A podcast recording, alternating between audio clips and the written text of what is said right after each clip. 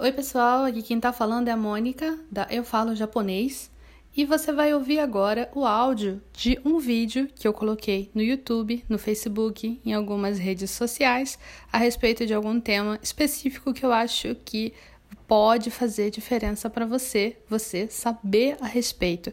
Eu espero que você goste. Vamos lá. Oi, pessoal, tudo bem? Hoje eu quero dar uma dica para você que tem medo de falar em japonês, que teoricamente já deveria saber um certo nível de japonês, mas não consegue usar o japonês que você teoricamente já sabe. Você quer usar, quer falar, mas na hora de falar você trava, na hora de escrever você não tem confiança, você não tem coragem. Para você que não tem confiança no seu japonês, eu vou dar uma dica para você ter confiança no seu japonês.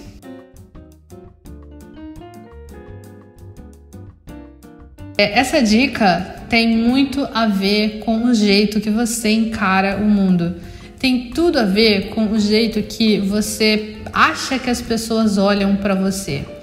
Quando você entra numa sala, todo mundo te olha. Imagina, você tá é, entrando, aquela sensação de que quando você entra no consultório do dentista, é, você abre a porta e aí, claro, todo mundo que está sentado lá, tá todo mundo tá todo mundo assim, bem é, entediado. Então, todo mundo no consultório do dentista olha para todo mundo que entra, né? Então, entrou a pessoa, você olhou, né? Então, você entrou no consultório do dentista e todo mundo tá te olhando.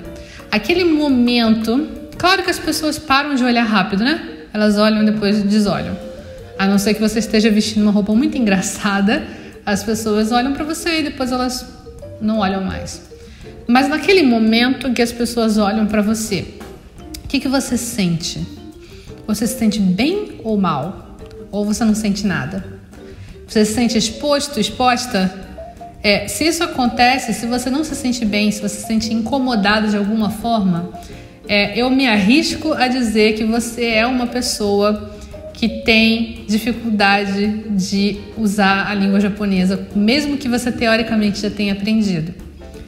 Por quê? Porque isso significa que você tem medo de julgamento alheio. O que, é o medo do julgamento alheio? É um medo que ele faz todo sentido para o nosso cérebro uh, de homem das cavernas, mulher das cavernas, porque naquela época de tribos, se você desagradava a sua tribo, é, podiam deixar você sozinho. E sozinho ninguém sobrevivia na selva, né?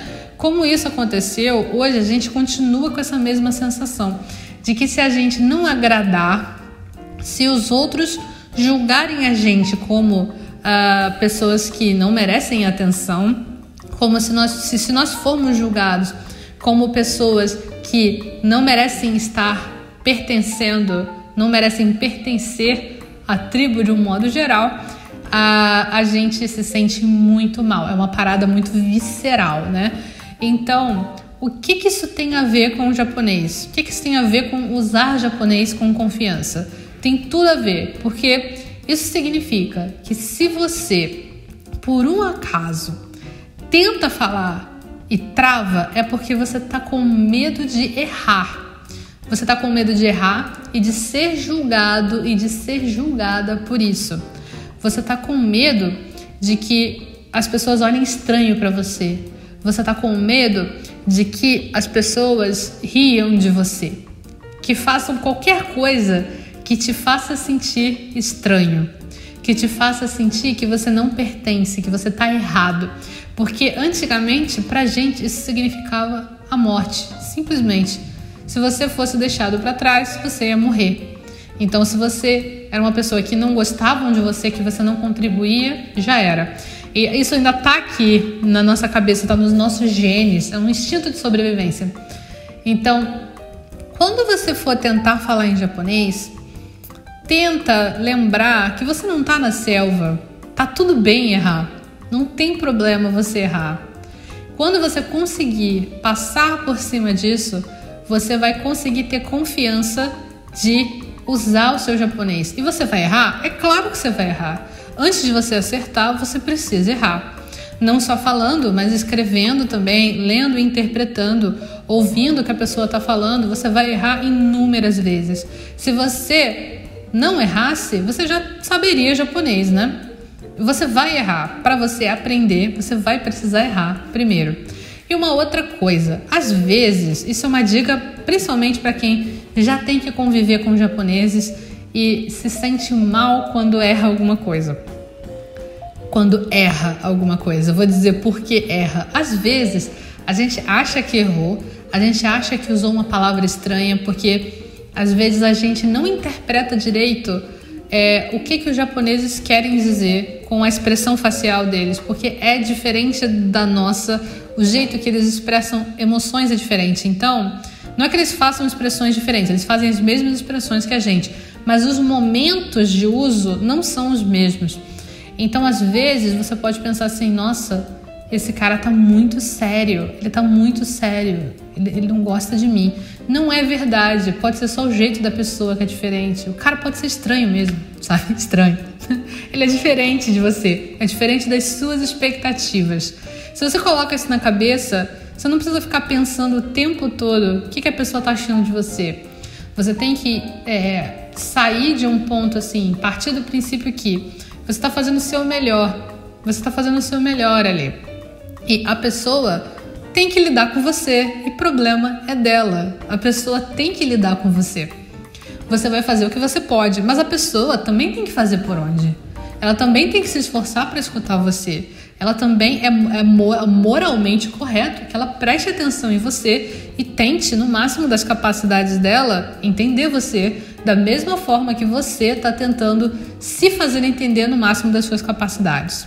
Quando você perceber isso, você vai perder totalmente o medo de usar o japonês que você já conhece. E o que isso vai fazer? Vai fazer com que o seu japonês melhore. Você vai melhorar na língua japonesa simplesmente percebendo que tá tudo bem errar. Tá tudo bem. As pessoas têm que lidar com você. Não é só você que tem que lidar com as pessoas.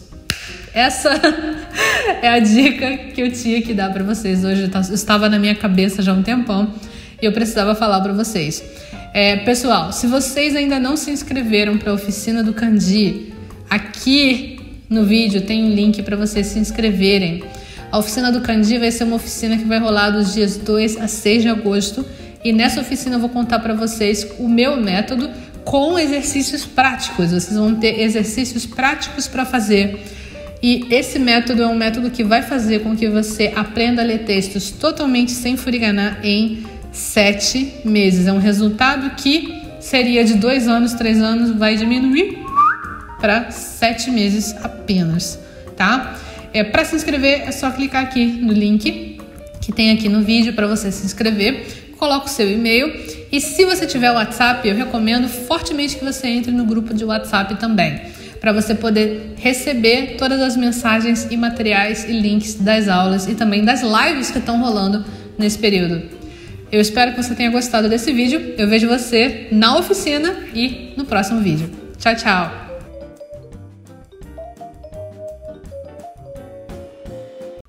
Eu espero que você tenha gostado de ouvir esse áudio. Se você gostou desse áudio, por favor, compartilhe com alguém esse podcast, alguém que você sabe que precisa saber dessas informações. E se você tiver um tempinho, avalie aqui o podcast e faz um comentário. Eu vou adorar saber o que você achou. Tchau, tchau!